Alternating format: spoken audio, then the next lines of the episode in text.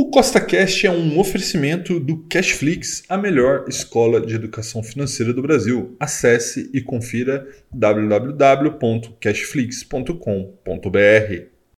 No podcast de hoje, vamos ter o episódio número 79 da série 1 milhão com mil, que tem como foco te mostrar na prática como é possível você construir seu patrimônio através do mercado financeiro. E o episódio de hoje nós vamos falar sobre a queda dos FIs e como que a gente vai aproveitar essa grande oportunidade, tá bom? Então, se você já gostou do tema desse podcast, segue com essa cast aí na sua plataforma, pois temos novos episódios todas as semanas, sempre com o mesmo intuito colocar mais dinheiro no seu bolso. E lembrando, nada do que eu falo aqui é uma recomendação apenas para te inspirar a investir melhor, tá bom? Então vamos lá.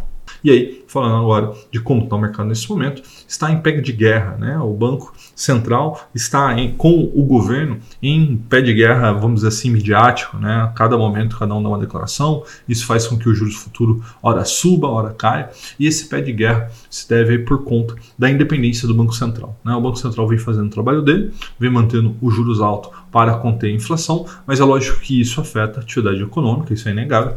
E o governo atual ele quer baixar na marra os juros, né? Isso não seria bom para o nosso país.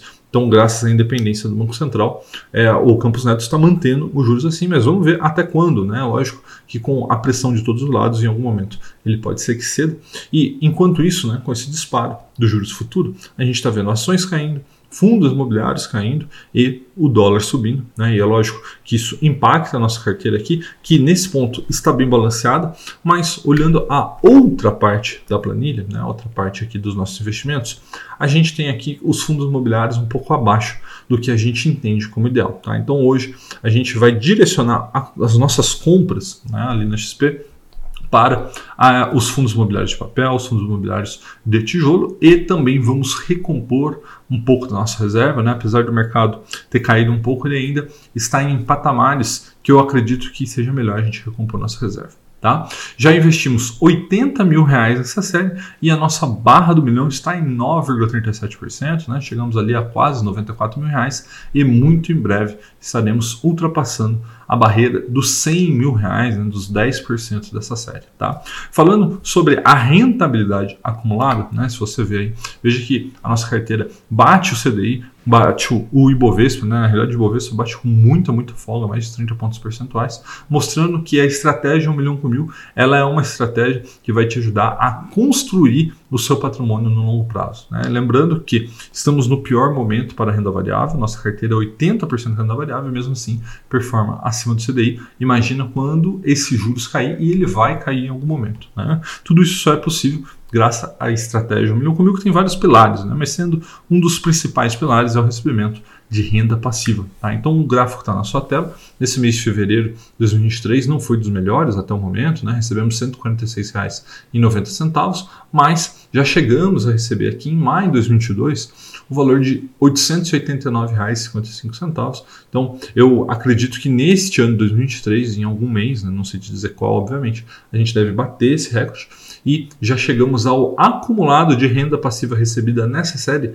de R$ 8.069,26. Então, agora que a gente já viu como está a série, vamos fazer a parte prática do episódio de hoje através da XP, né, que é a nossa nova corretora aqui no Milhão com Mil, tá bom? E lembrando, nada do que eu faço aqui é uma recomendação, é apenas para te inspirar a investir melhor, tá bom? Então vamos lá, vamos fazer a parte prática do episódio de hoje. Bom, pessoal, chegamos aqui na XP, fazer a parte prática do episódio de hoje. Né? Temos aqui alguns dados da performance da carteira, né? desde que fizemos a alteração aqui, 189% do CDI, e recebemos aqui alguns é, rendimentos né? entre as reuniões, né? entre as reuniões, não, entre os episódios. Vamos dar uma olhada aqui ó, dos últimos 15 dias, ó, os mil reais de hoje, né? CPTS, RDM, enfim, uma série de fundos imobiliários nos pagaram aqui. Então, hoje, o que nós vamos fazer? Nós vamos aproveitar aí a queda dos FIs e vamos é, fazer as compras de hoje. Dá para ver muito claramente a queda dos FIs quando a gente vem aqui na XP, ó, na carteira. Quando a gente olha em carteira, ele mostra aqui para a gente que os nossos fundos imobiliários estão em 19,5%. Lembrando que a gente quer sempre ter 20% pelo menos em FIs. Né? Então, isso aqui é, é, lógico que junto com a planilha né, que vocês já viram, acaba sinalizando para a gente a importância de comprar fundos imobiliários nesse momento. E é o que a gente vai fazer a partir de agora. Né? A gente vem aqui em Home Broker, vamos apertar aqui. Então, bom pessoal, abriu aqui e como eu disse, a gente vai comprar hoje fundo imobiliário. Então eu vou fechar aqui esse monte de opções que está aqui e vamos colocar aqui, ó, HCTR11, né? É um FI que eu gosto bastante, está envolto em uma série de polêmicas. Inclusive, vou deixar um vídeo aqui na tela para vocês, para você saber mais sobre essas polêmicas, caso você queira.